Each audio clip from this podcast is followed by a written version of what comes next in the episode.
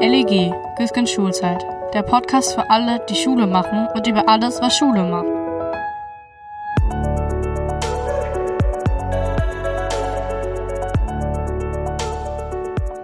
Hallo und herzlich willkommen zur dritten Folge des LEG des Lernentwicklungsgesprächs. Mein Name ist Florian Güsken und ich muss gestehen, dass ich eigentlich schon viel, viel früher dran sein wollte mit dieser Ausgabe.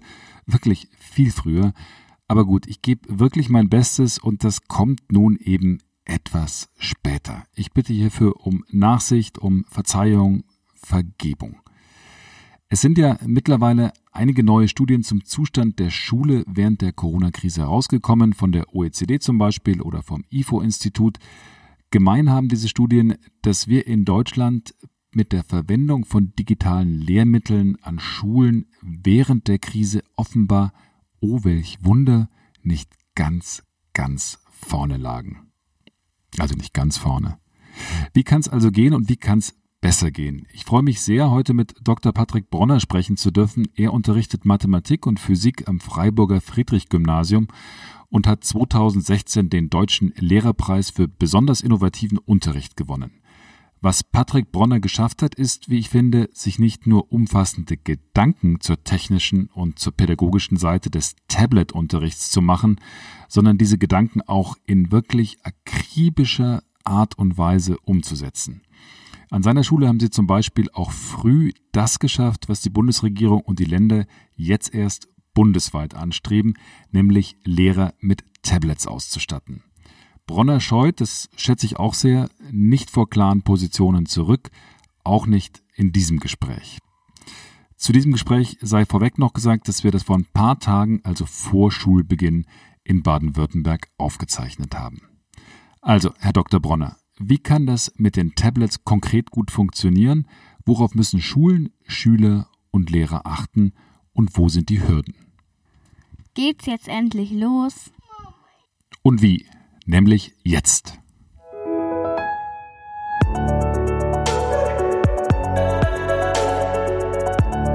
Super. Hallo, Herr Dr. Bronner. Hallo, Herr Güsken. Das freut mich wirklich sehr, dass Sie sich heute die Zeit für das Gespräch genommen haben. Ich sollte vielleicht gleich am Anfang sagen, warum mich das so freut. Ich habe Sie im vergangenen Jahr kennengelernt, als ich Sie in Freiburg besucht habe und, ich glaube, ein oder zwei Tage begleitet habe an Ihrer Schule, einem Gymnasium, aber dann auch bei Veranstaltungen.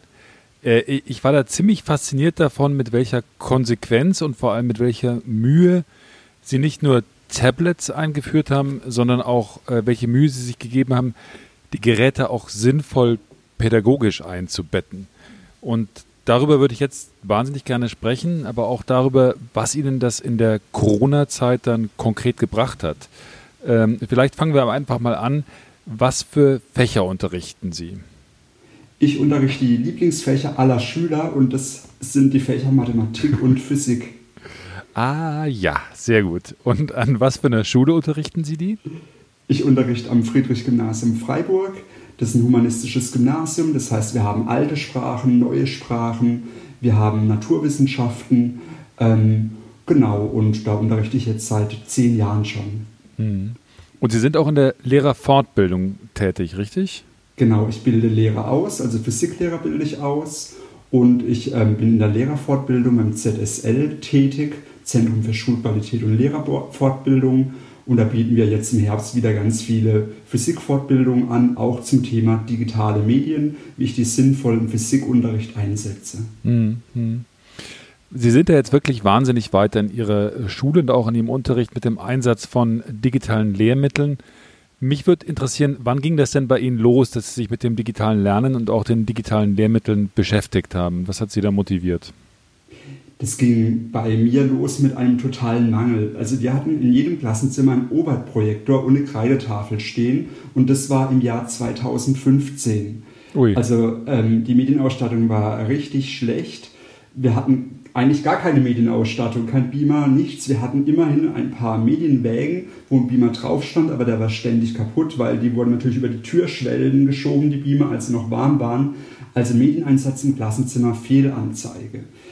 Ähm, wir haben dann überlegt, was können wir da machen und dann kamen tolle Ideen, interaktive Tafeln, Medientische, ähm, dann ähm, Overhead-Projektor-Ersatz, also Dokumentenkameras.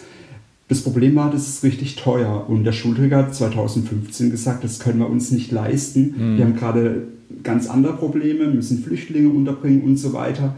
Und da haben wir die Idee gehabt, wieso nutzen wir nicht die Geräte, die sowieso jeder Schüler und jeder Lehrer in seiner Schultasche mitführt und es sind Smartphones.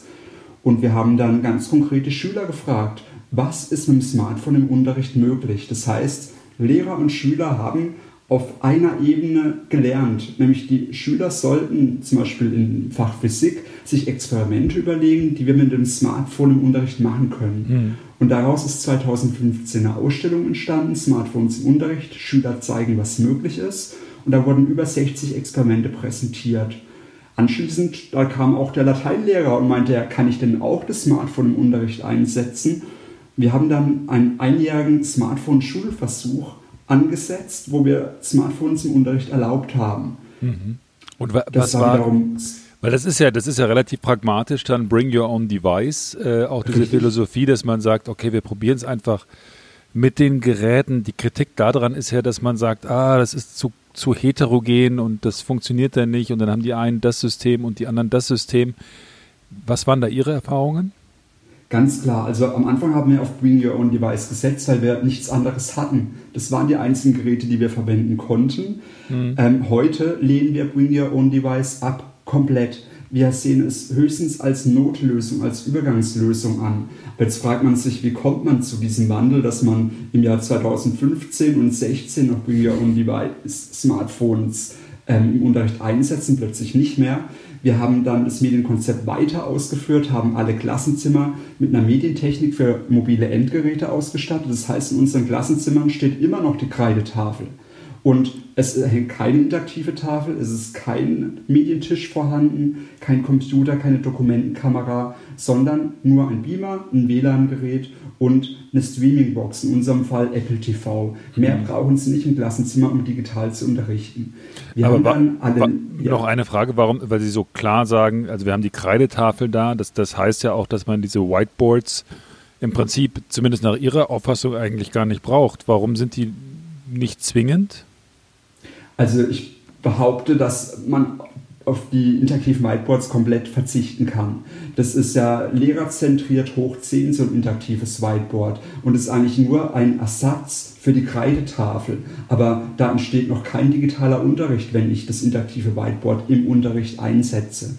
Wir haben dann den Weg gemacht und haben alle Lehrer mit Tablets ausgestattet. 2017, wir haben den iPad Pro gekauft, ein hochwertiges Tablet mit einem Stift und die Lehrer schreiben jetzt auf ihrem Tablet. Das heißt, die Lehrer haben das interaktive Whiteboard nicht an der Wand hängen, sondern in ihrer Schultasche mhm. und können da im normalen Unterricht draufschreiben, als auch im Fernunterricht zu Hause. Das heißt, sie haben alles dabei, egal ob sie im Klassenzimmer stehen oder zu Hause per Videokonferenz Unterricht machen. Das heißt, was das, der, das heißt, was der Digitalpakt 2 jetzt bewerkstelligen soll, also dass die Lehrer mit äh, Geräten ausgestattet werden, das war bei Ihnen schon 2017 der Fall.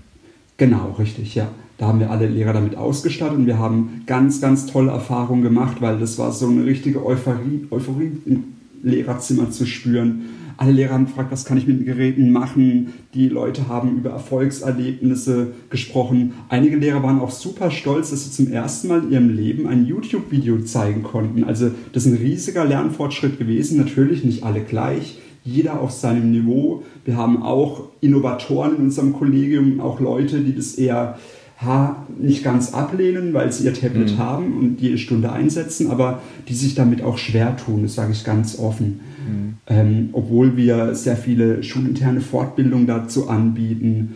Wir bieten, wir machen auch Veröffentlichungen darüber. Wir bieten Best Practice Beispiele bei jeder zweiten Gesamtlehrerkonferenz. Also wir tun schon jede Menge, um das gesamte Kollegium auf diesem digitalen Weg mitzunehmen. Mhm. Aber es ist ja so, dass, äh, also dass die Geräte zu haben, ist ja die eine Geschichte. Die, die zweite Frage ist ja, in was für ein größeres System und auch in was für eine Plattform die ein gebunden sind. Und ich fand damals, äh, als ich sie besucht habe, ziemlich faszinierend, dass sie ja schon, äh, sagen wir mal, ein schulweites äh, System haben, über das sie dann auch sogar die, die, die, Tablets von einzelnen Schülern steuern können. Ne? Also was, machen, was, machen, was können die Lehrer ganz konkret mit den iPads oder mit den Tablets, äh, wollen ja nicht immer von der Marke nur sprechen, ähm, konkret machen? Und äh, dann die zweite Frage, wie sind Sie denn von Bring Your Own Device, also von jeder hat sein Smartphone, dazu gekommen, dass auch die Schüler Tablets gekriegt haben? Also als die Lehrer alle mit Geräten ausgestattet wurden, da war das sozusagen auch ein Wunsch aus dem Kollegium, können wir das nicht mal ausprobieren, so eine 1 zu 1 Tablet-Klasse. Mhm. Was bringt es den finanziellen Aufwand? So ein Gerät kostet, wenn ich es gut ausgestattet kaufe, an die 600 Euro mit Tastatur, mit Stift, mit ordentlichem Speicher und so weiter. Das ist schon sehr teuer, man muss sehr viel Geld investieren. Und ganz wichtig ist auch zur Chancenbildungsgerechtigkeit lehnen wir ein Tablet-Leasing-Modell ab. Das heißt, wir sagen, die Schule, der Schulträger, das Land, das muss die Geräte komplett finanzieren und erst dann setzen wir eine 1 zu 1 Tablet-Klasse an. Mhm. Wir hatten damals sehr viel Glück. Wir sind in den Tablet-Modellversuch des Kultusministeriums Baden-Württemberg reingekommen und die haben uns zwei Jahre lang die komplette Klassenstufe 8 ausgestattet. Das heißt, 2000 2017 kam, nee, 2018 kam die erste Klassenstufe, 2019 die zweite. Mhm. Und damit hatten wir dann ganz viel Erprobungsspielraum. Und gerade da haben wir den Unterschied zwischen einer 1 zu 1 Tablet-Klasse und einer Smartphone Bring Your Own Device-Klasse gemerkt. Denn in, in einer Tablet-Klasse habe ich einheitliche Geräte und ein einheitliches Betriebssystem. Überall sind die Apps gleich. Das Tablet, das funktioniert wirklich immer das Smartphone ab und zu hängt, dann ist wieder mal eine App nicht verfügbar.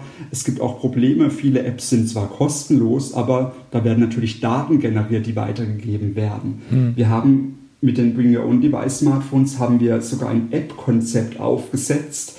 Dieses App-Konzept sagt zum Beispiel aus, dass wir nur Apps einsetzen, die keine Werbung enthalten. Apps, die keine Daten speichern, keine Daten weitergeben. Mhm. Dann für Bring Your Own Device muss die App sowohl für Android als auch für iOS verfügbar sein und sie muss kostenlos heruntergeladen werden.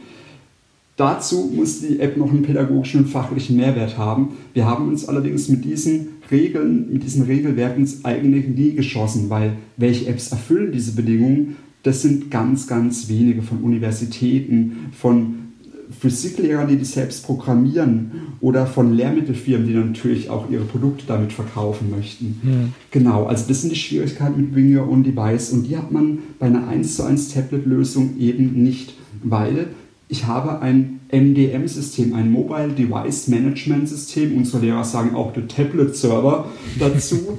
ähm, und über diesen Tablet-Server, über dieses MDM, können wir alle Geräte steuern. Das heißt, wir können Apps zentral einkaufen über das Budget der Schule und diese Apps können wir auf alle Geräte aufspielen, auch im Fernunterricht, egal wo die Geräte weltweit sind. Wir haben Zugriff drauf. Aber wir können gerade ja. Äh, wie läuft das denn dann konkret? Weil Sie haben ja auch gesagt, dass die äh, Schüler die, die Geräte mit nach Hause nehmen dürfen nachmittags. Und was, genau. Sie mir genau. da, was Sie mir damals erklärt haben, ist, dass letzten Endes die Schüler am Nachmittag weniger Restriktionen, also technische Restriktionen auf ihren Geräten haben als äh, in der Schule. Also mit anderen Worten, dass sie bestimmte Sachen auch verbieten ähm, in der Schule und im Schulgebäude, die dann am Nachmittag für die Schüler quasi frei sind. Wie, wie haben Sie das dann genau. gemacht? Ja, das kann man über das WLAN steuern, dass bestimmte Seiten nicht aufrufbar sind, soziale Netzwerke zum Beispiel. Das kann man auch ähm, eben über das MDM steuern. Und wir passen das MDM auch der Klasse, der, ja, der Einstellung der Klasse an. Wenn eine Klasse sehr viel Mist baut im Unterricht mit den Geräten, dann äh, machen wir stärkere Restriktionen drauf. Dann dürfen die ähm, nur Schul-Apps verwenden, dürfen keine eigenen Apps draufladen, haben keinen Zugriff auf den Apple Store zum Beispiel. Mhm. Ähm, und diese zentrale Restriktion, die machen es auch aus, dass keine Rechtschreibprüfung stattfindet, dass kein Auto-Ausfüllen stattfindet. Also wir möchten die Geräte auch pädagogisch sinnvoll einsetzen. Mhm. Und ganz wichtig ist, dass ich auch über dieses MDM-System, über diesen Tablet-Server, das Klassenzimmer technisch unter Kontrolle habe. Das heißt, ich sehe im Klassenzimmer alle 30 Geräte auf meinem Tablet-Bildschirm, auf dem Lehrertablet. Ich kann alle Geräte kann ich eine App anmachen, sozusagen, dass die Schüler nur noch in der App GeoGebra zum Beispiel arbeiten können. Mhm. Oder ich kann überall die Lautsprecher ausschalten. Ich kann ein Gerät auf den Beamer schicken, also Bildschirm sozusagen. Aber, aber wenn, wenn dann ein Schüler googelt, Dr. Bronner mhm. ist doof, sehen Sie das dann? Mhm. Das würde ich sehen, ja. Aber ich setze dieses, ähm, dieses Apple Glassum, so nennt man diese App, setze ich sehr selten ein, weil Apple Glassum ist Kontrolle. Mhm. Aber wir wollen im Klassenzimmer was ganz anderes. Wir wollen Vertrauen im Medienumgang. Und früher haben die Schüler halt irgendwelche Zettelchen geschrieben, Dr. Bronner ist doof, und haben die irgendwie weitergegeben. Und heute schicken sie es halt per AirTop, per E-Mail, ähm, per Schulchat, per äh, Schulvideokonferenz. Es gibt ganz viele Möglichkeiten. Mhm. Und diese Möglichkeiten muss man auch mal mit Humor begegnen, aber man muss den Schülern auch klar machen, das ist nett, wenn sie es einmal machen und so weiter, aber wenn es zum Dauerbrenner wird, zum Dauerthema, dann setzen wir hier wieder Restriktionen ein. Mhm. In einer Klasse hatten wir auch ganz viele Probleme, pädagogische Probleme, egal mit oder ohne Tablet. Da haben wir zum Beispiel den WLAN-Zugriff komplett gesperrt im Unterricht. Der Lehrer konnte dann das WLAN für die Klasse freigeben und die Freigabe wieder wegnehmen. Und diese Maßnahme hielt für ein halbes Jahr an und dann hat sich die Klasse verbessert, hat versprochen, sie machen kein Mist mehr mit Geräten und jetzt haben sie schon wieder ständigen WLAN-Zugriff. Aber das setzt, also, ja, das setzt ja voraus, dass das WLAN auf die auf, selbst auf, also auf, die, auf das Klassenzimmer hin justierbar ist. Das ist ja, wie haben Sie das denn bewerkstelligt? Das WLAN ist auf jeden Schüler einzeln justierbar, weil jeder Schüler hat eine Benutzerkennung auf dem hm. Schulserver, ein Benutzernamen, ein Kennwort und da mit dieser Benutzerkennung meldet er sich auf der Cloud, im Mail-System, ja. Im FG-Chat, in der FG-Videokonferenz an. Und genauso meldet er sich übers WLAN eben an. Und ich sehe dann genau in der WLAN-Konfiguration, ob ein Schüler online ist und kann diesen einzelnen Schüler oder alle Jungs der Klasse, alle Mädchen und so weiter, kann ich sperren. Hm. Was, für eine Rolle haben, Sie, haben denn Sie als Lehrer jetzt in so einem iPad, Tablet, Klassenzimmer? Denn einerseits ist es ja tatsächlich eine sehr starke klassische Rolle, äh, weil sie die Kontrolle haben. Sie sind der Herrscher im Klassenzimmer, wenn Sie da drauf gucken können, was jeder Schüler auf seinem iPad hat. Ähm, andererseits sagen Sie, naja gut, wir müssen denen schon Freiheiten äh, geben. Äh, ändert sich die Rolle des Lehrers, äh, so wie Sie die, Sie die begreifen, durch diese, den Einsatz von den Tablets oder ist die im Kern die gleiche? Also die Rolle des Lehrers ändert sich, wenn sich die Haltung des Lehrers ändert, muss man sagen. Allein, dass ich die Geräte jetzt im Klassenzimmer verteile oder dass ich ähm, alle Lehrer mit Tablets ausstatte, da ändert sich sehr wenig. Auf die Haltung kommt es an, auf die Haltung von Lehrern und Schülern fürs digitale Lernen. Und ähm, gerade an der Haltungsfrage müssen wir ganz viel drehen, dass ich eben das Tablet nicht dazu einsetze, um klassische Unterrichtsvorgänge zu digitalisieren. Ich sage mal Beispiele. Mhm. Statt Schulbuch, E-Book, statt Mathearbeitsheft eine Mathe-Lernplattform, statt Erklärung Flip Classroom oder Erklärvideos, statt ja, Lernpfade. Also es gibt ganz viele Beispiele, wie man das Tablet einsetzen kann, das eigentlich kein großer Mehrwert entsteht. Nämlich mit solchen Beispielen zementiere ich die traditionelle Lernkultur. Ich, ich konserviere diese jetzt einfach mit Tablets und das macht keinen Sinn. Mhm. Deswegen brauchen wir andere Aufgaben. Aber Moment, da, da, möchte ich jetzt gleich mal einhaken, weil das hab ich, haben wir ja schon mal besprochen. Ich habe in, in der zweiten Folge von dem Lernentwicklungsgespräch ja mit dem äh, Sebastian Schmidt gesprochen, den, den ich wirklich sehr schätze, ja. auch äh, über den Flipped Classroom. Jetzt sagen Sie, ah, Flipped Classroom ist eigentlich oldschool. Ähm, wie passt das denn zusammen? Weil der Herr Schmidt macht das ja doch recht progressiv, auch mit den Erklärvideos. Richtig. Den Herr Schmidt kenne ich seit 2015. Wir haben uns in Hamburg bei einer Konferenz kennengelernt. Schöne Stadt. Der Herzstiftung. Wunderschöne Stadt. Und anschließend waren auch alle Referenten auf der Reeperbahn. Das war noch schöner. Ne? Wir haben gleich das, unser das, das, das möchte ich jetzt gar nicht wissen. Das klingt ja wie der Ausflug nach. es müssen Sie sich vorstellen, das sind äh, zehn Mathelehrer auf der Reeperbahn. Da kann nichts Gutes dabei rauskommen. Oh nein! Aber ich gehe jetzt nicht mehr in die Details. genau. Also Flip Glassum, ähm, damals wurde Sebastian Schmidt schon ausgezeichnet mit dem Mint von Morgen Preis 2015 im ersten Platz, auch mhm. in seinem Team. Ähm, Flip Glassum gibt schon ein paar Jahre in der Form über YouTube. Aber Flip Glassum ist eigentlich nichts Neues, weil Flip Glassum gab es schon 1980, damals dieses Telekolleg. Und wenn Sie diese Sendung von Telekolleg heute auf YouTube anschauen, dann werden Sie feststellen, dass die Videos wesentlich besser waren, didaktisch hochwertiger, von Erklärung, vom Schnitt und so weiter als jedes YouTube-Video, muss ich ganz klar sagen. Wenn ich mir ganz viele YouTube-Videos anschaue, ähm, dann stelle ich fest, dass da rezeptartig erklärt wird, kleinschrittig. Es wird ein Vormachen zum Nachmachen damit ja proklamiert. Und eigentlich ist das Bulimie-Lernen. Das heißt, die Schüler fressen sich den Stoff, die binomischen Formeln oder sowas einmal rein und bei der Klassenarbeit tragen sie es ein in die mhm. Kästen, die noch frei sind, dann vergessen sie es wieder. Also wenn ich jetzt Flip Classroom ständig einsetze, täglich, es gibt Lehrer, die setzen Flip Classroom in jeder Stunde ein. Ich mhm. kenne Lehrer, die machen die komplette Kursstufe in Mathe über Flip Classroom. Mhm. Das heißt, sie machen 100% digitalen Unterricht, sind richtig stolz drauf, aber ich sage, das kann es nicht sein. Ähm, digitale Medien müssen mehr können. Aber, aber jetzt Unterricht. mal auch, ich meine, es gibt ja, also es gibt zum einen natürlich die Fragestellung, wie, was für eine Qualität haben diese Videos. Also ich finde persönlich finde es auch seltsam, dass man sagt, man hat da keine zentrale Stelle, die diese Videos, sagen wir mal, qualitativ hochwertig erstellt, quasi eine, so eine Art Hollywood für äh, Erklärvideos. Ähm, wobei es gibt ja sowas wie Sofa Tutor zum Beispiel und die Videos, ich habe mir die jetzt mal intensiver auch angesehen, sind ja schon äh, sehr gut. Da wird versucht, auch dann das Wissen durch die entsprechenden Arbeitsblätter und so nachzuhalten. Also das hat ja schon auch einen Mehrwert und sagen wir mal, äh, auch im Vergleich zum Telekolleg ist wahrscheinlich die Tatsache schon die, dass man sagt, man hat einfach mehr von denen und ein breiteres Wissen. Oder ist das alles kompletter Humbug?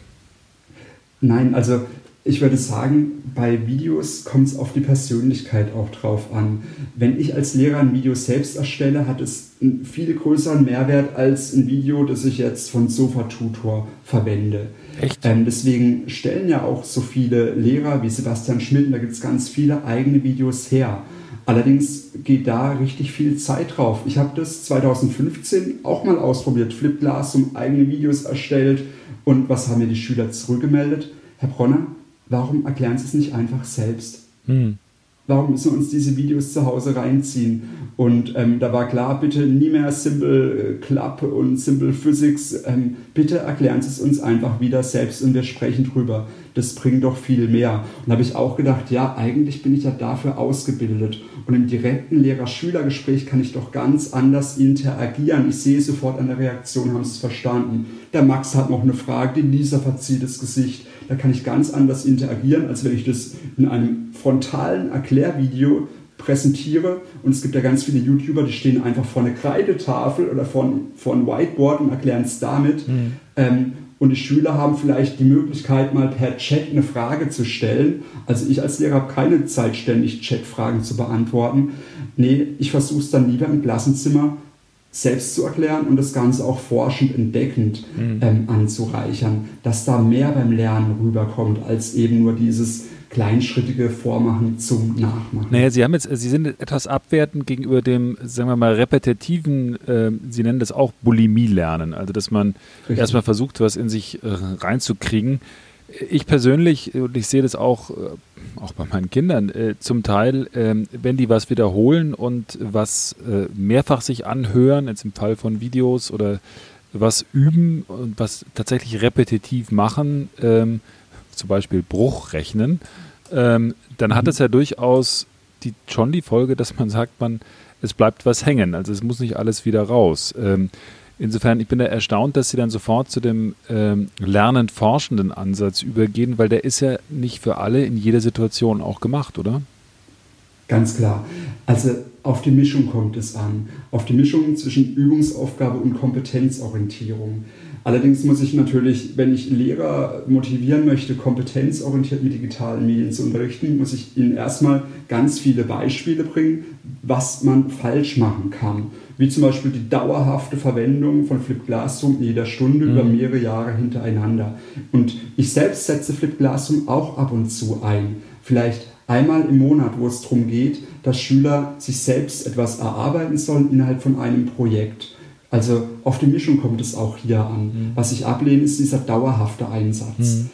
Wenn Sie von, genau. wenn Sie von forschend lernen sprechen, da haben Sie ja ganz tolle Beispiele. Als ich bei Ihnen war, das ist ähm, mich hat schwer beeindruckt, Sie haben ja einen, Physikraum, wo dann die äh, wo dann die ganzen Geräte, mit denen man probieren kann, in großen Glasvitrinen stehen. Und dann haben sie aber ganz viele ähm, Geräte da untergebracht, unter anderem auch Wärmebildkameras, die sie den Schülern dann tatsächlich in Kombination mit den Tablets dann am Nachmittag auch mitgeben. Vielleicht können Sie das mal beschreiben, was, was Sie da machen, weil das war für mich damals extrem faszinierend.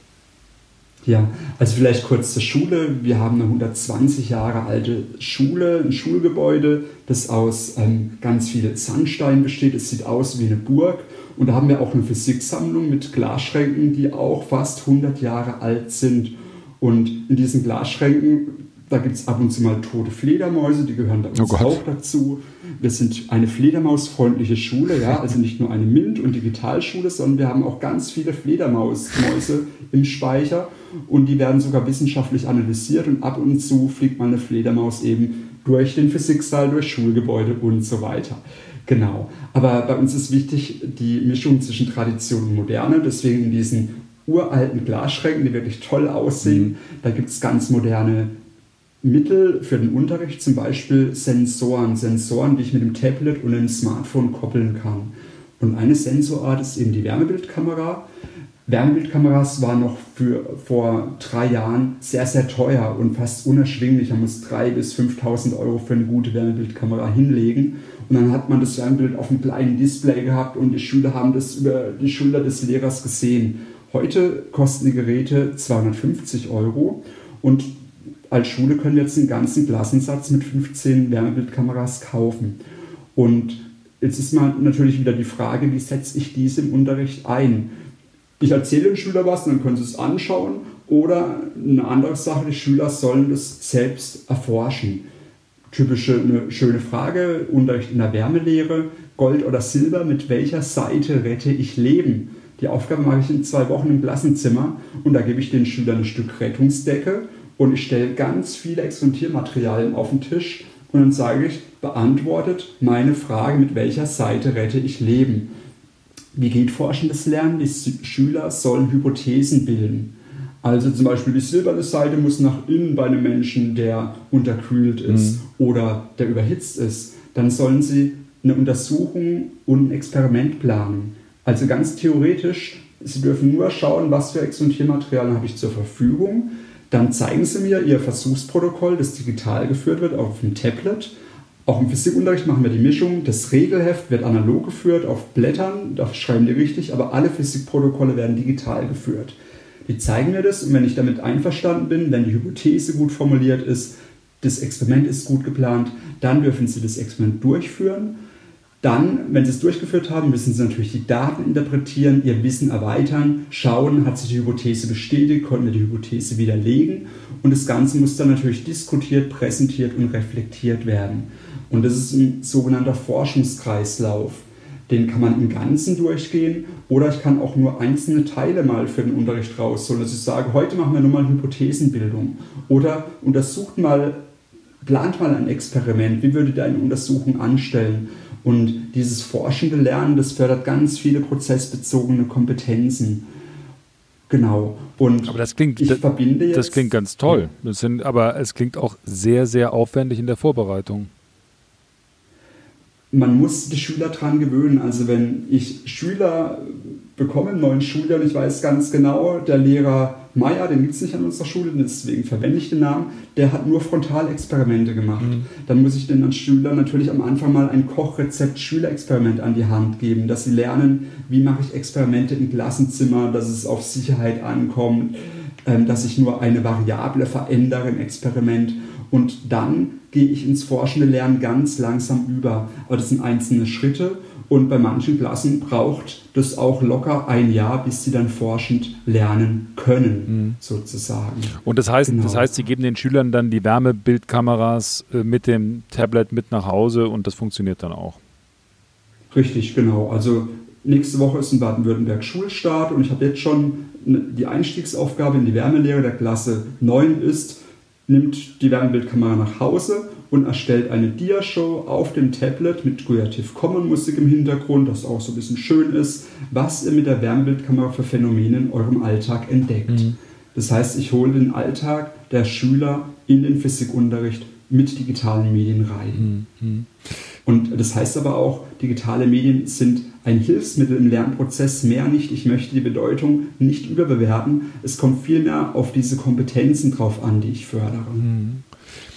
Was auffällig ist, wie viel Mühe, also wie viel Arbeit auch in all dem drinstecken muss, mutmaßlich jetzt, was Sie gerade beschrieben haben. Also Sie haben ja letzten Endes das gesamte medienpädagogische Konzept da aus, aus dem Nichts geschaffen und äh, was auch sehr mühevoll klingt, ist immer die Bewertung auch tatsächlich nicht nur von den Geräten, sondern auch tatsächlich von den Apps.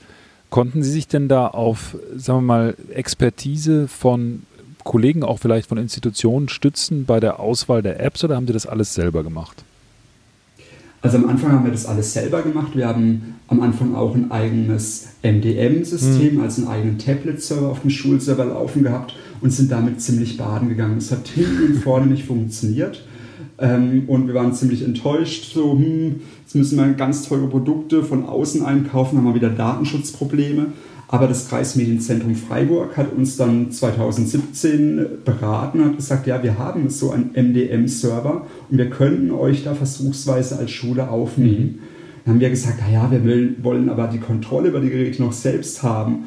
Und die haben uns Zugriff auf ihren Server gegeben und inzwischen werden alle 200 Tablets vom Kreismedienzentrum Freiburg verwaltet. Mhm. Inzwischen machen die auch eine Erstinstallation der Geräte, weil im ersten Tablet-Durchgang haben wir gemerkt, das dauert wahnsinnig lang, bis ich die Geräte zum ersten Mal installiert habe. Da geht jede Menge Zeit drauf mhm. und diese Arbeit haben die uns abgenommen. Versuchsweise und es ist auch wirklich klasse, diese Zusammenarbeit. Mhm. Und inzwischen bieten die sogar Reparaturen fürs Tablet an. Also das Kreismedienzentrum Freiburg entwickelt sich zu einem richtig guten Tablet-Service-Zentrum und sowas brauchen wir unbedingt als Schule, mhm. weil wir sind ausgebildete Lehrer und wir sind keine ausgebildeten IT-Administratoren. Die Arbeit muss uns abgenommen werden, sonst kann es nicht dauerhaft laufen. Mhm. Und da, ich würde sagen, ja, das Kreismedienzentrum Freiburg, wie die das machen, dieses Beispiel muss einfach landesweit Schule machen und muss natürlich auch von den Schulträgern entsprechend unterstützt werden. Also da haben wir wirklich sehr gute Erfahrungen. Das ist, das ist, das, das ist ja das Argument, was man jetzt momentan schon Land auf, Land ab im, im Zuge der Diskussion über den Digitalpakt hört, dass man sagt, äh, die, es müssen viel mehr IT- Stellen geschaffen werden an den Schulen und zwar jetzt nicht Informatiklehrer, sondern Leute, die tatsächlich dann äh, sich um die IT kümmern, die IT warten, instand halten und genau das machen, was Sie gerade beschrieben haben. Aber wie ist das denn genau. bei Ihnen? Es geht ja jetzt nicht nur um die Geräte an sich, sondern es geht ja auch darum, was für Apps auf diese Geräte kommen. Und ähm, zumindest nach meiner Wahrnehmung gibt es da tatsächlich immer noch keine vernünftigen bundesweiten oder auch mal, landesweiten Stellen, wo man sagen kann, okay, also diese Apps sind jetzt okay, die sind gut, die sind für den Matheunterricht gut. Ist das bei Ihnen anders oder wie nehmen Sie das wahr? Also ich glaube, ähm, dass es so eine, einen App-Test gibt, das wird es überhaupt nicht geben, weil sobald ein Update von einer App kommt, müsste diese App wieder von dieser Liste runter, neu untersucht werden und das System wäre ja wahnsinnig langsam am Laufen. Wir setzen auf Open Source Software auf dem Schulserver, das heißt, wir haben zum Beispiel Nextcloud laufen auf dem Schulserver. Mhm. Ähm, und damit arbeiten wir ganz intensiv. Da haben wir auch Nextcloud Talk, Nextcloud Forms drauf laufen. Das heißt, eine eigene Videokonferenzsoftware, eine eigene Formularsoftware, wo ich Umfragen datenschutzkonform machen kann. Wir haben Copano laufen, das ist ein E-Mail-Client. Und das Ganze wird natürlich durch eine Serverfirma unterstützt. Wir arbeiten da sehr gut mit der Firma SPE zusammen. Die unterstützt uns, diesen Server am Laufen zu halten. Und gerade heute haben wir diesen Server mit Hilfe von der Firma neu installiert. Ui. Und es hat ganz gut geklappt. Da muss ich morgen dran weiterarbeiten. Aber das sind so typische Bereiche von IT-Administratoren an der Schule. Und es kann nicht sein, dass ich eine Woche Ferien opfern muss für die Neuaufsetzung eines Schulservers mhm. und für das Anlegen aller Benutzer trotz intensiver Unterstützung durch die Firma SPE. Mhm. Wobei der Server bei ja, wenn ich das richtig in Erinnerung habe, einen ganz besonders tollen Platz in einem alten Luftschutzbunker hat bei, bei Ihnen im Keller. Ne? Und das waren früher, glaube ich, die Latrinen, wenn ich das richtig erinnere. Richtig, genau. Also Datenschutz ist bei uns so wichtig, dass wir diesen Server im Bunker aufgestellt haben und da ist eine ganz schwere Metalltür und angenommen es kommt ein Krieg, dann werden die Daten immer noch geschützt, ganz klar. Und in diesem Bunker, da haben wir auch inzwischen einen Overhead-Projektorenfriedhof, auch im alten Abortraum sozusagen, wo die ganzen Toiletten waren. Und da stehen die ganzen Overhead-Projektoren und warten auf ähm, ja, die Verwesung. Und es sieht ganz toll aus. Irgendwann Aber direkt daneben. Irgendwann in 5000 Jahren steigt da jemand runter. Irgendwann in 5000 Jahren steigt dann da jemand runter und findet die ganzen Overhead-Projektoren und fragt sich, was war das für, was waren das für Geräte? Wie, genau, ganz klar. Wie, wie, wie, ja. wie, ist denn, wie ist denn jetzt Ihre Ausstattung an der Schule mittlerweile? Also Sie haben angefangen mit 8., 9. Klasse Tablet. Äh, ist die Ausstattung jetzt bei allen? Haben alle iPad oder alle Tablets? Wie ist das? ich sage mal, als IT-Administrator wäre das ein Traum, wenn alle Schüler ab der 8. Klasse ein iPad hätten. Ähm, dann könnte ich noch besser unterrichten. Allerdings haben wir auch ganz klar entschieden, wir machen kein Tablet-Leasing-Modell, wir machen keine Elternfinanzierung von der Geräte, weil für Bildung brauchen wir eine Chancen- und Bildungsgerechtigkeit. Es kann nicht sein, dass es für Eltern es heißt, wenn ich mein Kind auf diese Schule schicke, muss ich jährlich, keine Ahnung, 200 Euro auf die Seite legen. Mhm. Das kann nicht sein. Bildung muss kostenlos sein. Gut, Bildung, auch digitale Bildung. Deswegen suchen wir jede, jedes Jahr nach, nach Finanzierung. Dieses Jahr hat zum Beispiel der Schulträger auch nochmal einen beachtlichen Betrag uns zur Verfügung gestellt, dass wir jetzt wieder die achte Klassenstufe komplett mit Tablets ausstatten können. Mhm. Und natürlich wäre vieles einfacher mit so einem Tablet-Leasing-Modell, die Eltern zahlen es, aber nein, Schulträger und wir wollen das nicht mhm. aufgrund der Chancenbildungsgerechtigkeit. Und das muss das Land erfüllen, der Bund erfüllen, und, aber nicht die Eltern. Und wir, wir haben eigentlich gesagt, wir halten Politik hier irgendwie draußen, aber trotzdem vom Digitalpakt kommt da jetzt kein Geld. Der Digitalpakt fördert keine 1 zu 1 Tablet-Ausstattung. Okay. Also wir haben einen Antrag beim Digitalpakt schon im November gestellt und der wurde eben abgelehnt, weil 1 zu 1 Tablet nicht gefördert mhm. wird. Und das war für uns schon so nach Motto, äh, was, wir haben doch alles. Wir haben über 45 WLAN-Geräte im Schulgebäude. Wir haben alle Klassenzimmer mit einer sehr guten Medienausstattung. Alle Lehrer haben ein Tablet. Bald 200 Schüler haben ein Tablet. Wir brauchen 1 zu 1 Tablets, sonst brauchen wir nichts. Also ich sage jetzt mal sarkastisch, was wir über den Digitalpakt bekommen hätten, wären interaktive Tafeln. Und wir haben ganz kurz überlegt, ob wir einfach für unsere 30 Klassenzimmer 30 interaktive Tafeln über den Digitalpakt beantragen und diese medienwirksam in den Abstellraum in den Keller schieben. Natürlich haben wir das nicht gemacht. Ähm, wir gehen ja mit den Finanzen sinnvoll. Nee, nee, nee, neben ähm, die Overhead-Projektoren. Richtig, direkt daneben auch in den Bunker da, in den Abortraum. Ne? Ähm, ja, aber ähm, es ist ein bisschen ein Witz. Mittlerweile haben wir herausgefunden, dass wenn wir über den Digitalpakt Tablet für Projektarbeiten ähm, ja, beantragen, dass wir welche bekommen. Und das werden wir jetzt machen. Allerdings dauert es natürlich, weil der Schulträger muss die ganzen Anträge erst sammeln. Mhm. Dann muss der Schulträger einen Gesamtantrag stellen und mhm. es weiterleiten. Wir erwarten nicht, dass wir innerhalb des nächsten oder übernächsten Jahres Tablets über den Digitalpakt finanzieren. Das ist unfassbar, weil wenn man sich überlegt, dass äh, an der Schule wie bei Ihnen, wo man sagt, es ist schon wahnsinnig viel passiert und letzten Endes könnte das Geld jetzt ganz konkret für die Anschaffung von diesen 1 zu 1 Geräten verwendet werden, dass das nicht passiert, das ist echt, echt richtig erstaunlich. Die ja, wir waren, wir waren auch ein bisschen enttäuscht, aber das ist einfach mal das System und wir versuchen das Beste draus zu machen aus den Randbedingungen und das machen wir auch. Mhm. Wie haben Sie das denn jetzt überstanden oder erlebt, die Corona-Zeit, also den Fernunterricht? Also wenn ich mir das so anhöre, sind Sie ja eigentlich prädestiniert ja jetzt zum, zum, zum, für den perfekten Fernunterricht. Äh, wie, wie haben Sie das denn, also Sie haben die Geräte, die Schüler, oder zumindest ein Teil der Schüler hat die Geräte, äh, Sie wissen, was Sie damit anfangen, Sie haben die Apps schon ausprobiert. Wie lief das denn und wie war da Ihre Erfahrung? Also wir sind, oder ich bin auf Twitter sehr aktiv und bei Twitter kam schon drei Wochen vor der Schulschließung die Idee auf, was heißt die Idee? Es könnte passieren, dass die Schulen geschlossen werden. Von daher, haben, von daher haben wir schon zwei Wochen vor dem Lockdown überlegt, was braucht unser Schulserver noch, was brauchen wir noch für Software, für Hardware, dass es im Fernunterricht läuft. Wir haben dann eine Videokonferenzsoftware eben über Nextcloud Talk installiert und ähm, das Tolle war, am ersten Tag des Lockdowns konnten wir in den Tablet lassen Unterricht per Videokonferenz machen. Das am ersten Tag. wir waren so stolz, dass es sofort ganz viele Lehrer nachmachen wollten. Am zweiten Tag ist der Schulserver aufgrund der Datenlast zusammengebrochen. Ähm, klar war, wir mussten dann auf kommerzielle Videokonferenzsysteme wechseln, aber ähm, ich sag mal, durch diese Ausstattung waren wir ziemlich gut vorbereitet und wir haben vor allem gemerkt, dass unser Medienkonzept für das zeit- und ortsunabhängige Lernen perfekt geeignet ist. Mhm. Weil die Lehrer, die haben ihr Arbeitsgeräte immer dabei, egal wo sie sind und können es zu jeder Zeit einsetzen. Die interaktive Tafel, die ganzen Apps, das digitale Klassenbuch, der digitale Overhead-Projektor, der konnte einfach zu Hause im Arbeitszimmer der Lehrer weiter genutzt werden.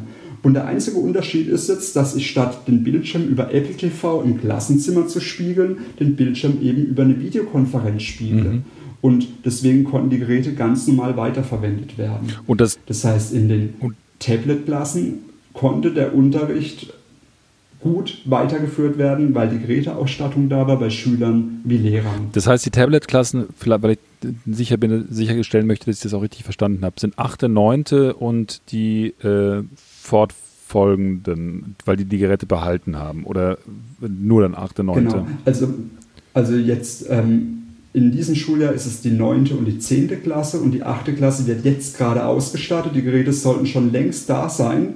Allerdings haben wir gerade einen ab, absolute Lieferprobleme, weil ja, es werden ja gerade deutschlandweit Hunderttausende von Tablets mhm. bestellt. Von daher können wir leider am Montag nicht mit Tablets in der achten Klassenstufe loslegen. Wir hoffen, dass sie aber innerhalb der nächsten Wochen kommen. Also wenn Sie in zwei Monaten nochmal vorbeikommen, haben wir achte, neunte, zehnte Klassenstufe komplett ausgestattet mit Tablets. Und elfte, zwölfte, die müssen die Geräte dann wieder abgeben, ist, oder wie ist das dann?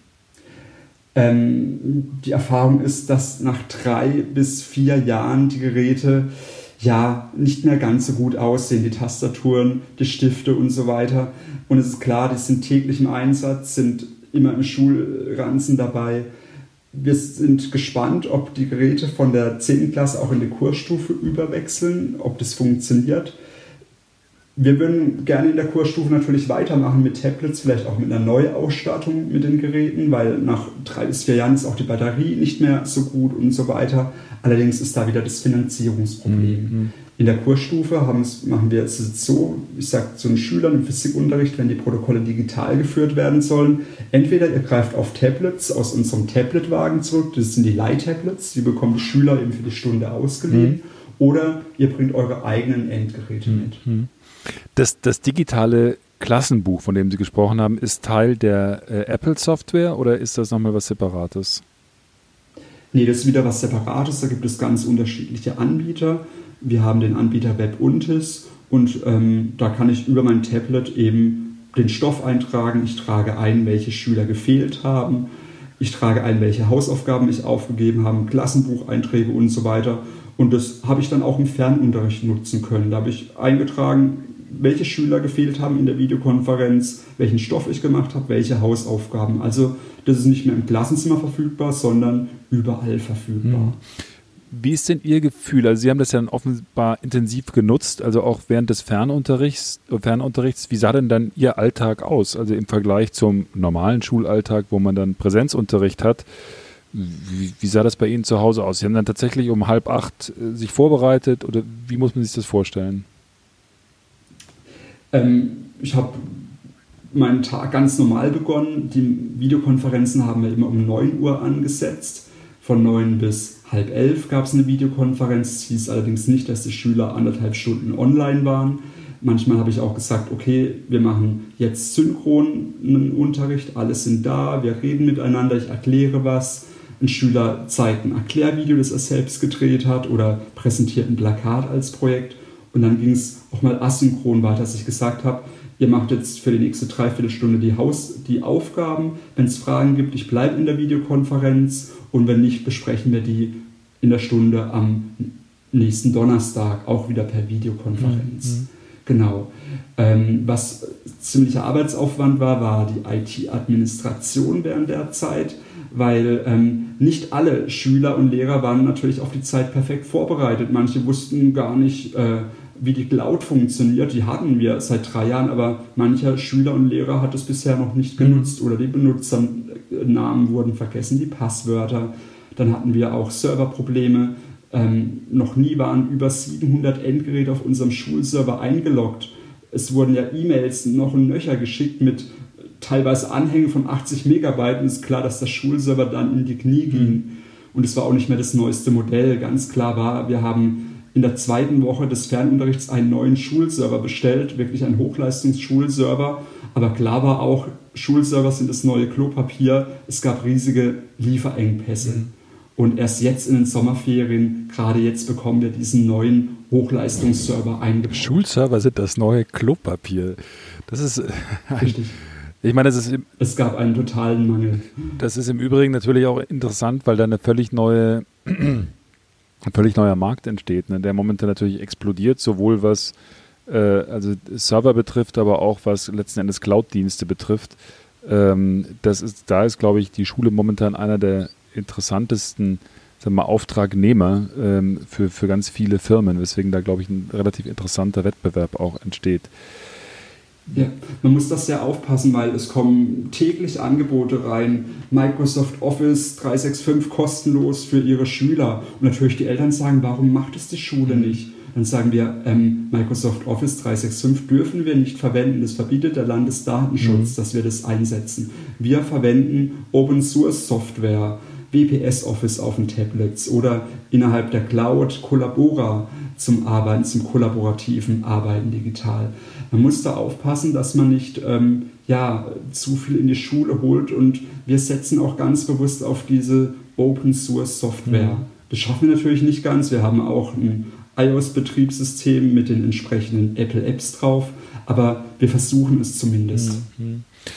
Die was ist denn Ihr Eindruck jetzt während der Corona-Zeit gewesen? Das heißt immer, da ist jetzt eine Generation Corona entstanden. Es gibt jetzt verschiedene Studien. Ich glaube, das IFO-Institut in München hat letzte Woche auch nochmal eine, eine, eine Studie erstellt. Die OECD hat jetzt eine Studie vorgestellt. In einer von den Studien hieß es dann, die Generation, die jetzt ähm, ausgebildet wird, hat irgendwie später drei Prozent oder ein bisschen mehr weniger Chancen, ökonomisch erfolgreich zu sein.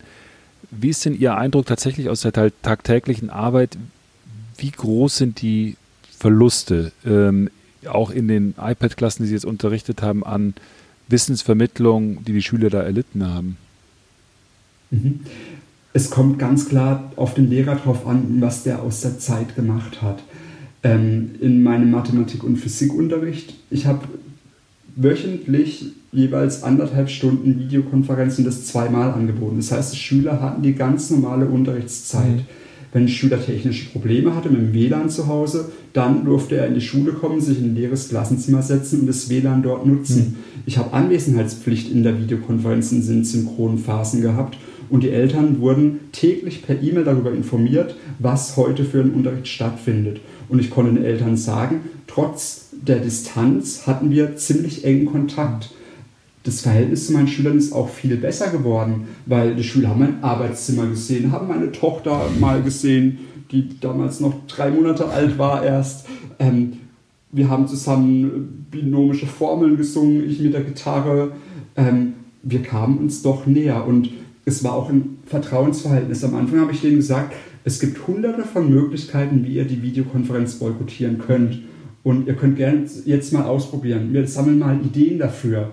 Und habe ich gesagt, so, aber ich versuche mir Mühe zu geben, diese Videokonferenz so durchzuführen, dass ihr möglichst viel äh, mitnehmen könnt. Das heißt, mit ähm, Breakout Rooms, mit offenen Aufgaben, mit Projekten, die die Schüler auch zu Hause mit ihrem Tablet machen konnten, Experimente, die sie gefilmt haben ähm, und so weiter.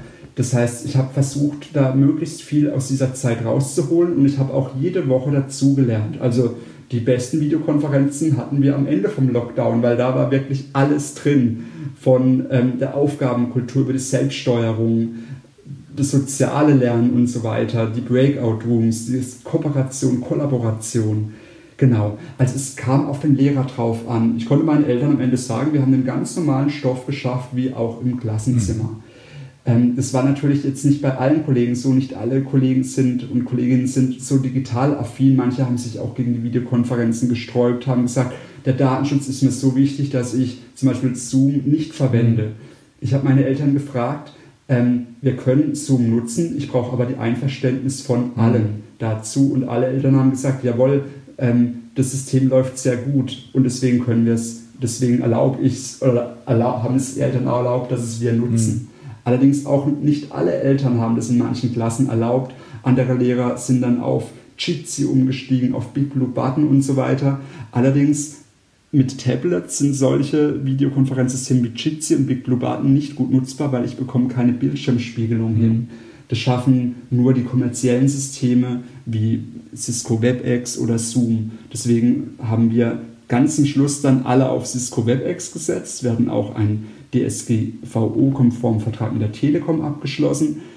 Allerdings, ja, lief das natürlich nicht so gut wie Zoom und irgendwie haben die Schüler dann wieder gesagt, können wir nicht wieder auf Zoom einfach zurückgehen, ne? weil das lief wesentlich flüssiger. Mhm.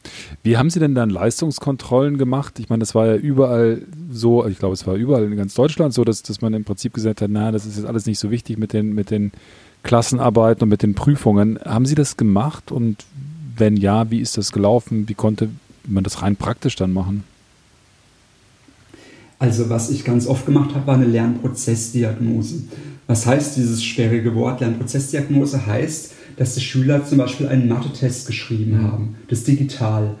Und in diesem Mathe-Test ging es am Ende nicht um Noten, sondern da kam ein Ergebnis raus. Du hast 30% 60% 80% ähm, richtig gemacht. Und dann haben die Schüler, nach diesem Mathe-Test haben die Schüler digitale Arbeitsblätter bekommen zu jedem Aufgabentyp. Mhm der im Test vorkam. Also dieser T Test bestand aus sechs Aufgaben zum Thema Parabeln und anschließend konnte der Schüler richtig sehen, oh, Aufgabe 3, 4, das habe ich nicht verstanden, also mache ich das Übungsblatt 3 und 4. Und diesen ersten Mathe-Test habe ich vor den Osterferien geschrieben. Und dann habe ich den Schülern gesagt, so, es kommt jetzt darauf an, dass ihr aus diesem nicht so guten Ergebnis was macht. Über die Osterferien habt ihr diese Arbeitsblätter, diese sechs verschiedenen Arbeitsblätter und ihr könnt freiwillig üben und nach den Osterferien in der ersten Mathestunde in der Videokonferenz schreiben wir diesen Test nicht ganz gleich, aber sehr ähnlich mhm. nochmal. Und was ist passiert? Ich konnte einen deutlichen Lernerfolg bei den Schülern feststellen und das ohne Notendruck. Und das fand ich schon bezeichnend. Das habe ich auch, ich habe die total gelobt, habe gesagt, okay, ich hab, ihr habt jetzt ohne Notendruck wirklich einen ganz großen Erfolg mhm. erreicht. Und ich habe zum Beispiel auch Projektarbeiten gemacht. Die Schüler sollten Parabeln in ihrem Alltag entdecken und es lief dann mit Videoanalyse. Das heißt, die haben zu Hause im Garten Federball gespielt und haben die Flugkurve vom Ball aufgenommen und per Videoanalyse die Parabelform sozusagen ausrechnen mhm. können. Oder im Tischtennisspiel. Also Matheprojekte, die zu Hause im Fernunterricht möglich waren. Inwie und dafür gab es auch eine Note. Inwieweit konnten Sie denn da auf Plattformen zurückgreifen, wie Betamax zum Beispiel? Ich habe in einem Ihrer Aufsätze gelesen, dass Sie da gar nicht so begeistert sind davon, weil ich meine, auch zum Beispiel die Software bietet ja durchaus die Möglichkeit zu sagen, dass man eigentlich gezielt auf Schwächen von Schülern eingeht und äh, Aufgaben zuordnet und auch Übungen zuordnet. Ja, es kommt darauf an, wie man Betamax einsetzt. Also wenn ich Betamax nur einsetze wie früher das analoge Übungsheft zum Mathebuch, wo ich sage, ihr macht jetzt Aufgabe 1 bis 8 und füllt da alle Lücken aus, dann könnt ihr das. Das kann man auch in Betamax, dann macht Betamax keinen mhm. Sinn. Wenn ich Betamax allerdings einsetze zur Lernprozessdiagnose, also ich habe auch mit Betamax diesen digitalen Mathe-Test mhm. geschrieben, dann bekommen die Schüler speziell dafür Übungsaufgaben und dann kommt wieder ein Mathe-Test. Also wenn ich es nutze zur Diagnose, zur individuellen Förderung, dann macht es Sinn. Aber das bedeutet natürlich viel mehr Arbeit, wenn ich das alles zusammenstelle, die Arbeitsblätter, als wenn ich fertige Aufgabenblätter von Betamax mhm. verwende, die sehr analog sind zu diesen typischen Mathe-Übungsbüchern, mhm. die es ähm, überall gibt und gab.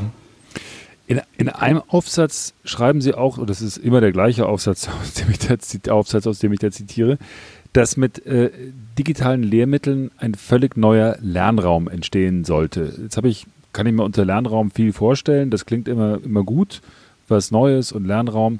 Aber was heißt das denn für Sie konkret? Dieser, worin, woraus besteht dieser Lernraum und was ist da alles drin?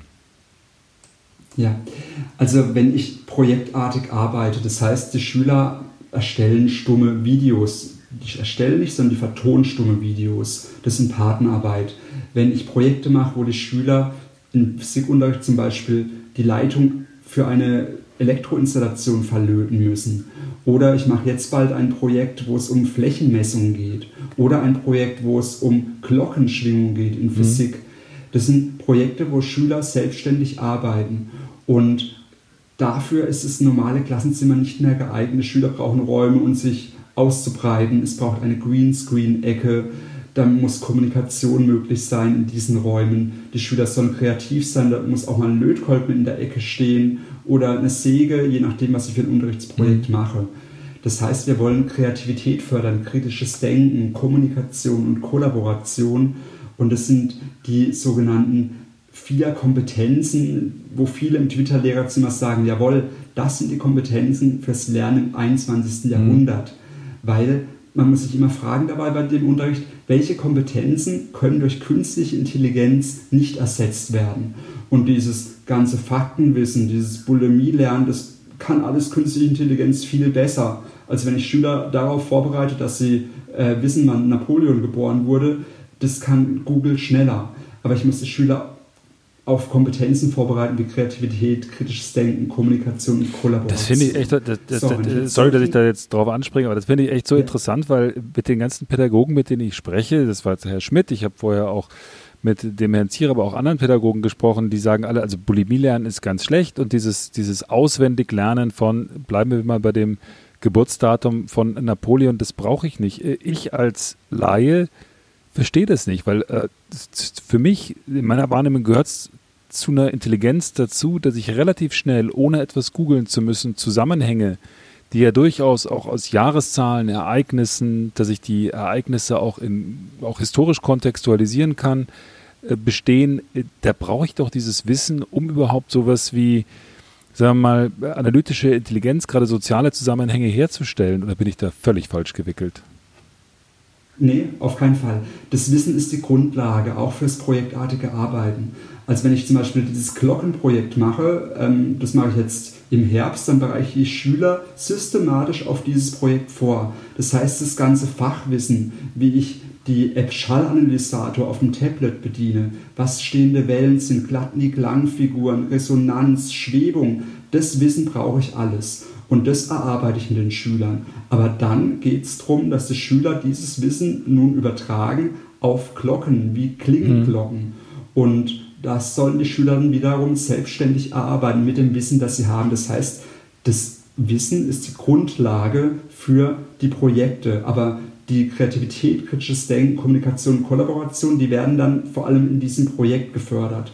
Und häufig ist es so, dass der Unterricht eben auf diesem Fachwissen stehen bleibt und nicht weitergeht.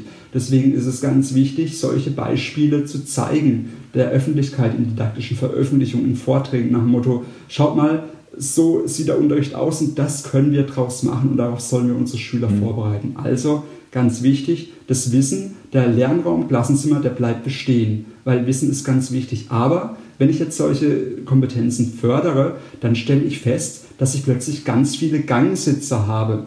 Gangsitzer ist bei uns an der Schule ein neues Wort. Das ist aufgetaucht, weil die Lehrer entdeckt haben, huch, warum sitzt denn der Max draußen? Dann habe ich den Max gefragt, du hast was angestellt, bist rausgeflogen. Und dann Max so, ich rausgeflogen? Nee, schauen Sie mal, ich arbeite an einem digitalen Projekt. Und plötzlich haben wir ganz viele Schüler auf dem Gang sitzen gehabt, die einfach äh, kommuniziert haben, die kollaborativ gearbeitet haben und immer war ein Endgerät dabei. Gang, Gang, Gangsitzer und Sie sind sich sicher.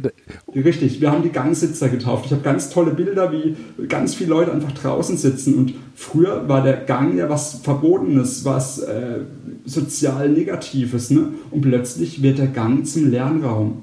Und wir haben dann auch überlegt, können wir vielleicht da Sofas in den Gang aufstellen, Bänke. Dann kann natürlich gleich der Brandschutz auf keinen Fall. Aber es gibt auch ähm, Sofas und Bänke, die ähm, ja brandhemmende Materialien haben. Ja, da braucht man halt ein bisschen Kleingeld dafür, um sowas dann einzukaufen. Aber fra fra fragen Sie doch mal im Digitalpark nach. Vielleicht kaufen die Sofas, wenn Sie schon keine Tablets kaufen. Vielleicht, vielleicht, ja.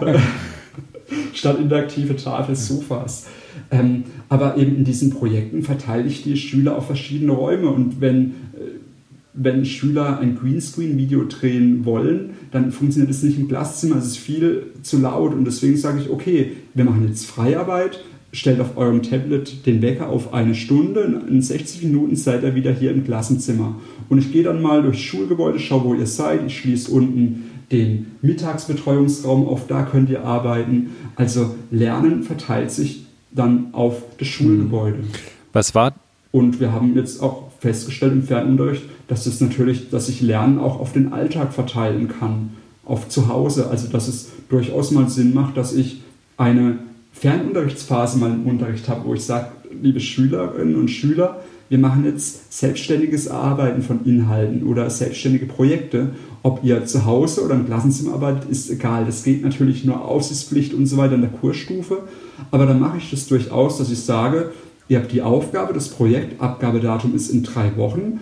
Ob ihr im Klassenzimmer arbeitet mit meiner Unterstützung, ich berate euch, ich gebe euch Hinweise oder zu Hause, ist mir egal, aber in drei Wochen ist die Abgabe und das wird auch benotet.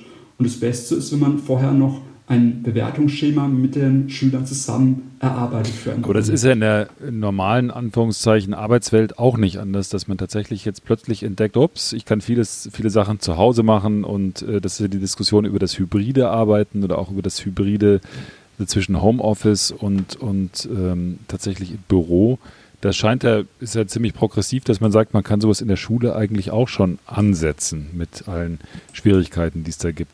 Ja. Was ist denn, wenn, wenn, wenn Sie jetzt auf das letzte halbe Jahr zurückgucken mit Corona und der Situation, die sich da ergeben hat, für Sie, was war da die größte Erkenntnis, wo Sie sagen, boah, das hätte ich eigentlich nicht gedacht, also das, was das digitale Lernen betrifft?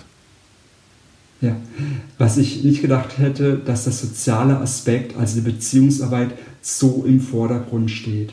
Dass es wirklich wichtig ist, mit den Schülern eine gute Beziehung aufzubauen, die in der Videokonferenz zu sehen, die zu motivieren.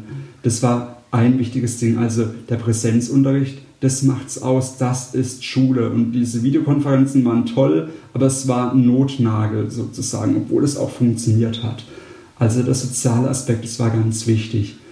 Dann ähm, die Aufgabenkultur. Manche Schüler haben gesagt, ja, wir haben jetzt schon so viele Aufgabenblätter ausgefüllt, können wir mal was anderes machen? Habe ich gesagt, okay, dann machen wir Experimente. Ihr baut eine Kerzenwippe auf und macht damit das Hebelgesetz zu Hause. Oder ihr macht zu Hause das Tischtuch-Wegzieh-Experiment. Ihr nehmt es auf und wir bewerten das Video dann gegenseitig über Nextcloud Forms.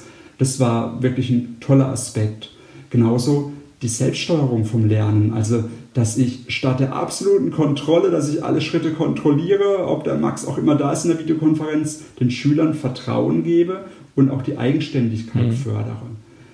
Ähm, dann zu den digitalen Medien. Ähm, das Medienkonzept muss eigentlich jetzt nach Corona von jeder Schule auf den Prüfstand. Es hat sich gezeigt, dass digitale Medien nur so sinnvoll nur sinnvoll eingesetzt werden können, wenn dadurch zeit- und ortsunabhängiges Lernen gefördert werden kann. Das muss nicht bedeuten, dass jetzt die dritte und vierte Corona-Welle ansteht, sondern dieses zeit- und ortsunabhängige Lernen kann ich auch im normalen Unterricht mhm. nutzen. Das heißt, ähm, ich wurde mal gefragt, ja, was muss denn mein Medienkonzept erfüllen, dass es Corona-resistent ist? Und ich habe dann nachgedacht und kam auf drei Fragen, sozusagen der Corona-Test fürs Medienkonzept was man da wirklich beachten muss. Ähm, was, was, was, was sind das für drei Fragen? Ja, also die erste Frage lautet, ich muss gerade, ich spicke ganz kurz, dass ich die auch richtig formuliere, nicht, dass ich jetzt die Ihnen falsch Dok, Dok, Dok, also Dok, Dok, Dok, Dok, Dr. Bronners drei Gebote und die können Sie nicht auswendig. Ja, wir, wir haben schon die vier Gebote für den wirkungsvollen Unterricht. Die kennen bei uns alle Lehrer auswendig und auch ich auswendig. Aber die drei Fragen für den Corona-Test vom Die drei Fragezeichen, die drei Fragezeichen Frage. fürs Medienkonzept. Richtig. Erste Frage: War in Ihrer Schule ein zeit- und ortsunabhängiges Lernen mit schulischen Endgeräten möglich? Wenn man das in der Videokonferenz stellt, bei Webinaren, dann gehen dann ganz viele Daumen uff, hm. nach unten. Zweite Frage: Bildet das verwendete Lernmanagementsystem, also zum Beispiel Moodle, Nextcloud und so weiter, ein gutes Fundament für den Fernunterricht. Und dritte Frage, konnten alle Schüler, Lehrer und Eltern per Schulmail, Schulchat und Videokonferenz miteinander datenschutzkonform kommunizieren? Das waren die drei Fragen und die muss jede Schule jetzt für sich beantworten und das Medienkonzept damit komplett auf den Prüfstand stellen. Und nochmal zu interaktiven Tafeln zurück. Eigentlich müssten die im Digitalpakt verboten werden, weil interaktive Tafeln unterstützen ein lehrerzentriertes Lernen, das nicht zeit- und ortsunabhängig stattfinden kann. Und deswegen haben die keinen Mehrwert im normalen Unterrichtsgeschehen. Die Frage ist ja, wie kriegt man für mich ist nach wie vor auch während dieser Erfahrung jetzt auch verwendet im vergangenen Jahr, halben Jahr unfassbar gewesen, dass es da letzten Endes keine zentralen Vorgaben für diese drei Fragen, die Sie genannt haben, beispielsweise gab, aber auch, also weder auf, der, auf Länderebene noch auf, auf Bundesebene. Haben Sie denn das Gefühl, dass sich da jetzt ernsthaft was bewegt? Also da bewegt sich sehr viel. Alleine, dass die Bundeskanzlerin jetzt entschieden hat, alle Lehrer brauchen ein Arbeitsgerät, ähm, das ist ja Wahnsinn. Also es ist wirklich mhm. toll. Aber ganz wichtig ist, dass die Geräte natürlich sinnvoll eingesetzt werden. Ne? Und dass die ins Medienkonzept der Schule integriert werden, dass die Lehrer ihr Arbeitsgerät sowohl zu Hause als auch im Klassenzimmer sinnvoll einsetzen. Und Lehrer brauchen auch ganz viele Fortbildungen. Was kann ich Richtiges mit diesen Geräten machen? Also ich habe das Gefühl, dass da schon jede Menge läuft. Oder die ganzen Länder haben sich ja inzwischen überboten mit Zahlen zum Digitalpakt. Also zum Beispiel das Land Bremen stattet ja plötzlich alle Schüler und alle Lehrer mit eigenen Tablets mhm. aus. Das ist der Wahnsinn. Oder ähm, die Stadt Düsseldorf kauft 23.500 Tablets. In Nordrhein-Westfalen erhalten alle 200.000 Lehrer ein Endgerät. Dann Baden-Württemberg schafft 300.000 Endgeräte für sozial benachteiligte Schüler an und ist klar, dass der Markt komplett Das spicken Sie aber jetzt auch irgendwo, oder? Das äh, lese ich gerade auch ab, genau, ganz klar, die Zahlen weiß ich nicht auswendig. Aber ähm, solche Zahlen, die haben natürlich bei Twitter, im Twitter-Lehrerzimmer voll eingeschlagen, nach dem Motto, wow, endlich kommt da was in Bewegung. Das Und ich hoffe auch, dass der Digitalpakt dann entsprechend geändert wird, dass eine 1 zu 1 Tablet-Ausstattung dank der Erfahrung in Corona gefördert wird, dass auch die Lehrer entsprechend ausgestattet werden. Das ist werden. jetzt meine nächste Frage gewesen, weil Sie auch äh, auf das Twitter-Lehrerzimmer jetzt äh, öfters sich bezogen haben. Wie sinnvoll, äh, wie gut ist das denn tatsächlich jetzt diese neue Vernetzung? Also mein Eindruck ist, äh, das ist relativ neu, dass Lehrer sich so intensiv jetzt auch über Twitter vernetzen. Also ich meine, es gab immer wieder schon in den letzten Jahren da Versuche zusammenzukommen. Haben Sie dieses, Sie das Gefühl, dass Corona da was befördert hat, was beschleunigt hat? Oder ist es letzten Endes jetzt ein bisschen einfach more of the same? Ich gehe mal einen Schritt äh, ja, zurück, weil wie kam ich aufs Twitter-Lehrerzimmer? Ich bin da erst seit einem Jahr, obwohl ich schon vorher ganz viele mit digitalen Medien gearbeitet habe. Aber irgendwann habe ich gemerkt, mir reicht der Austausch nicht. Der Austausch mit dem Kollegium reicht mir nicht, mit den Partnern vor Ort, mit den Schulen vor Ort ich brauche jetzt irgendwie neuen Input. Und dann hat ein Kollege gesagt, ja, warum bist du nicht bei Twitter? Und erst dann habe ich mich angemeldet und eigentlich gemerkt, huff, da habe ich doch einiges mhm. verpasst. Weil ähm, da wird sehr viel diskutiert, da wird natürlich auch viel Mist diskutiert. Ich sage jetzt mal, nur jeder hundertste Tweet ist wirklich gut, den ich verwenden kann, aber ich bekomme da ganz viel Input. Wenn ich eine Frage habe, sei es eine technische, eine pädagogische oder eine didaktische Frage, dann kann ich die da stellen und ich bekomme Antworten und kann damit weiterarbeiten. Also dieses Netzwerk ist wirklich ganz mhm. toll, auch wenn ich da erst seit einem Jahr drin bin und ich bin da auch kein großer ähm, Follower von irgendwelchen Leuten. Ich habe relativ kleine Followerzahlen, aber das ist gar nicht mein Ziel, sondern mein Ziel ist, ich habe da eine Community, die wirklich sehr gut ist. Natürlich muss man sich auch die entsprechenden Leute mhm. suchen. In meinem Fall die MINT-Lehrer, die sich da austauschen. Oder auch die IT-Admins, die über die neue Nextcloud-App sprechen. Genau.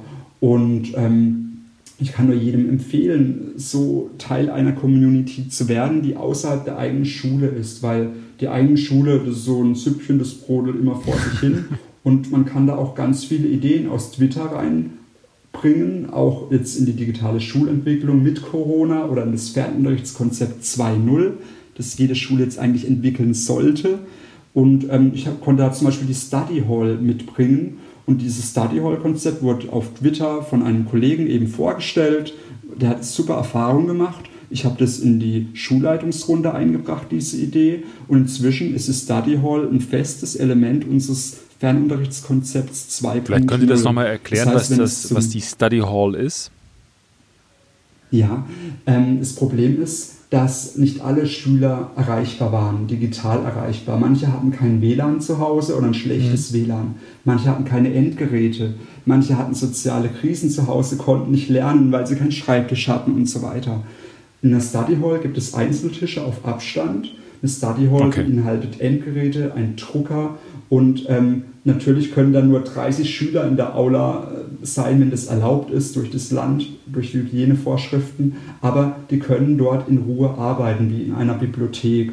Und dieses Konzept hat der Kollege eben an seiner Schule eingeführt während dem Lockdown. Hat damit super Erfahrungen gemacht, hat dann auch berichtet auf seiner Homepage. Und wir haben das Konzept jetzt für unsere Schule angepasst und werden dieses Study Hall Konzept im nächsten Lockdown, wenn es den hoffentlich nicht gibt, aber wir haben uns darauf vorbereitet, dass wir da optimal darauf vorbereitet sind, dann haben wir auch einen Study Hall. Und da sage ich Twitter vielen Dank, weil ohne Twitter wäre ich nicht auf die mhm. Idee gekommen. Das ist ja im Prinzip Fortbildung im Schnelldurchgang, was Sie dann gemacht haben, in dem Augenblick, in dem Sie das Study Hall Konzept übernommen haben. Sie haben ja auch über Fortbildung geschrieben, Sie sind selber Fortbilder und äh, waren da auch relativ kritisch, weil sie gesagt haben, eigentlich unser Fortbildungssystem ist viel zu langsam, um sich auf diese ganzen Entwicklungen überhaupt einstellen zu können. Wie sieht denn für Sie eine, Fortge also eine zeitgemäße und sinnvolle Fortbildung aus dann für Lehrer?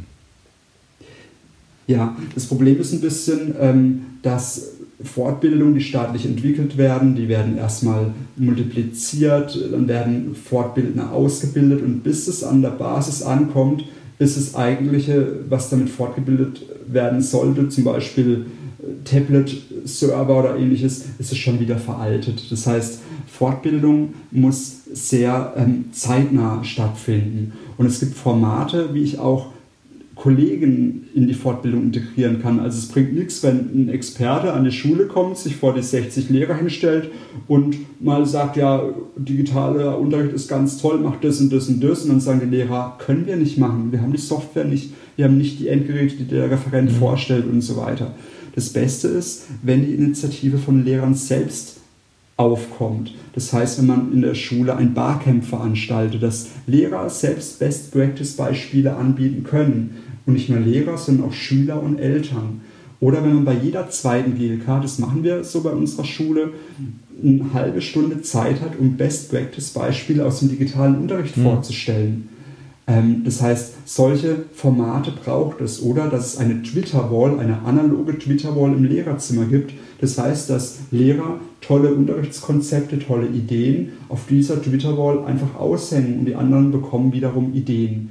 Und es muss nicht heißen, also ich habe einen Kollegen, den Steffen, der sagt ganz klar, er hat kein Smartphone, er will kein Smartphone.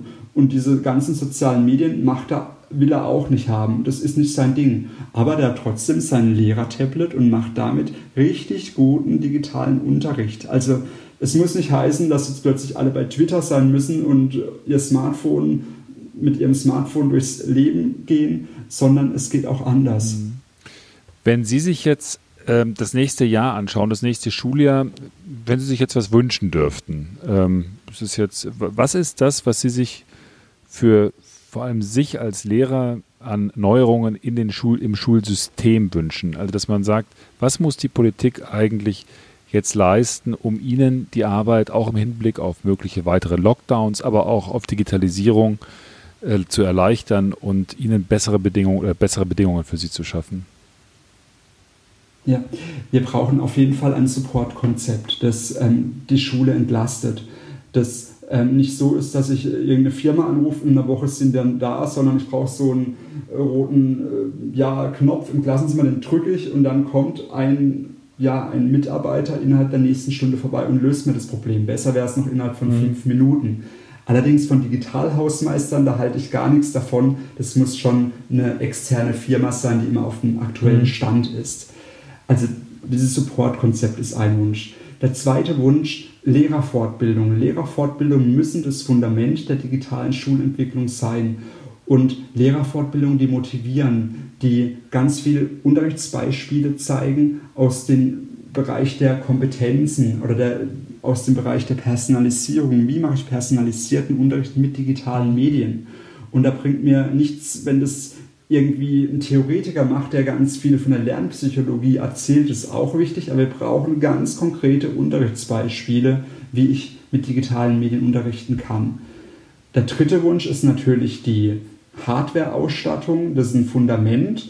Aber es hat sich auch jetzt im Lockdown gezeigt, dass das nicht alles ist. Ich muss die Haltung der Lehrer verändern und das schaffe ich eben durch Best Practice Beispiele, durch Fortbildung. Also sind so drei Wünsche, ähm, die jetzt mal ja ähm, eine gute Fee doch mal bald erfüllen könnte.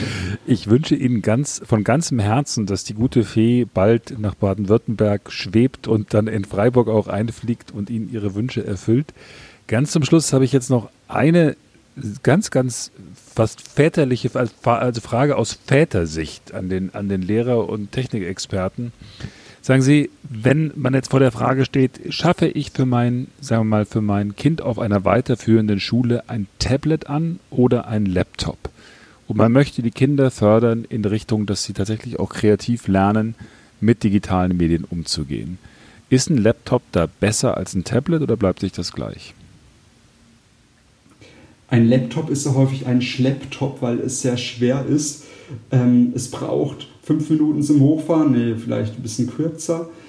Ich würde sagen, ähm, mit einem Tablet hat man in der Kreativität viel mehr Möglichkeiten als mit einem Laptop. Ich drehe meine Erklärvideos am Tablet. Ich ähm, gestalte am Tablet mit dem Stift Zeichnungen, Collagen. Mein Laptop verwende ich jetzt eher, um meine PowerPoint herzustellen, weil das einfach mit ähm, größerem Bildschirm einfacher ist. Ich würde fast zum Tablet raten. Allerdings würde ich sagen, erst wenn Ihr Sohn oder Ihre Tochter in der achten Klasse ist. Das war so unsere Erfahrung, dass wir die Tablet-Ausstattung erst ab der achten Klasse machen, weil wir das Gefühl haben, erst dann können die Schülerinnen und Schüler wirklich gut mit den Geräten umgehen. Und natürlich ist auch vorher viel Medienerziehung notwendig. Also wenn ich nicht weiß, welche Gefahren gibt es im Internet, wie gehe ich mit bestimmten Situationen um, dann würde ich lieber nicht mein Kind an so ein Gerät ransitzen lassen, ohne Aufsicht. 13 oder 14, da sind die doch schon bei TikTok Super-Experten. Das ist, das ist, äh, das ja, ist ja, das, wir haben, das ist, war ein Streitpunkt an unserer Schule. Wann setzen wir Tablets im Unterricht ein? Und ähm, eine Schule ist eine große Gemeinschaft, da gab es ganz verschiedene Meinungen. Wir haben uns darauf geeinigt, ab der 8. Klasse. Allerdings bieten wir ab der 5. Klasse Medienworkshops an. Also wir haben mit dem Landesmedienzentrum ähm, Medienment Schülermedienmentoren ausgebildet. Und diese gehen jetzt in die 5., 6., 7. Klasse und bieten da Workshops zu TikTok an, weil ganz klar ist, auf die, ihren Smartphone da machen die Schüler das natürlich. Und da gibt es natürlich auch Probleme im Klassenchat. Auch wir haben eine Schulsozialarbeiterin, die eine spezielle medienpädagogische Ausbildung hat, die dann auch in die Klassen geht und versucht, solche Medienkonflikte zu entschärfen, den Schülern klarzumachen, was passiert da. Also Medienerziehung ist das eine, das Gerät ist das andere. Das heißt, sie machen TikTok-Klassen, das finde ich total faszinierend. Und die lernen da auch, wie sie Filme schneiden für TikTok, nein, oder? Nein, das nicht. Also ähm, es geht dann, also die, die können natürlich ähm, Filme schneiden, ob sie das dann für TikTok nutzen, aus dem Schulkontext, da ist es sehr schwierig, Persönlichkeitsschutz, Datenschutz und so weiter. Zu Recht. Ähm, aus dem Schulkontext. Genau, aber ähm, ja, wir machen das Beste aus der Situation. Das und wir haben natürlich nicht nur die Schüler, die sich was wünschen, wir haben auch Eltern mit vielen Ängsten, mit vielen Sorgen, die das ganz kritisch sehen, diesen Medienumgang. Wir haben die Lehrer, wir haben die Schulleitung, wir haben den Schulträger und alle muss man zusammen unter einen Hut bringen, um möglichst was Gutes, was Wirkungsvolles dabei rauszuholen, wo alle auch mitgehen das können. Und das ist ein, kann ein sehr steiniger Weg sein, aber dieser steinige Weg lohnt sich und ich kann wirklich jeder Schule empfehlen, sich aufzumachen auf diesem Weg. Es lohnt das sich. Das ist super, das ist ein tolles Schlusswort und ich wünsche Ihnen, dass die Fee Sie dann ein Stück weit auch den steinigen Weg hochträgt, noch in, in Freiburg und in Baden-Württemberg. Herr Dr. Brunner, vielen, vielen Dank für das Gespräch. Ich habe wirklich viel gelernt äh, und bin Ihnen vor allem wahnsinnig dankbar dafür, dass Sie so wahnsinnig konkret sind. Ähm, da habe ich zumindest wahnsinnig viel mitgenommen. Ihnen vielen Dank, einen, einen guten ja, Start ins Dank. neue Schuljahr und vielleicht können wir das Gespräch an irgendwann mal fortsetzen. Das würde mich sehr freuen. Gerne, Güsken. Viele Grüße nach Hamburg und einen schönen Abend Ihnen. Tschüss. So, ich habe aus den ersten beiden Folgen des Lernentwicklungsgesprächs gelernt, dass das, was ich da jenseits des Gesprächs gesagt habe, nicht unbedingt so spannend und interessant war, eher so ein bisschen aufgehalten hat. Deswegen habe ich es heute mal ein bisschen anders probiert und mich nur auf das Gespräch konzentriert und das drumrum weggelassen. Äh, kann gut sein, dass es das nächste Mal wieder anders ist, dass da Rubriken entstehen, Ideen entstehen ähm, und was Neues kommt. Ich hoffe, äh, auf jeden Fall, dass es mir gelingt, den Abstand zur nächsten Folge merklich, merklich zur, zu verkürzen. Und ich hoffe, dass es Ihnen ein bisschen Spaß gemacht hat, vielleicht sogar ein bisschen was gebracht hat. Wenn ja, würde ich mich natürlich freuen, wenn Sie auf einem der üblichen Kanäle folgen würden oder wenn Sie den Podcast abonnieren würden oder wenn Sie sogar bewerten würden. Das ist ja dann immer die Krönung für so Hosts wie mich. Ähm, und ich würde mich natürlich freuen, wenn Sie das nächste Mal auch dabei wären. Bis zum nächsten Mal dann. Tschüss.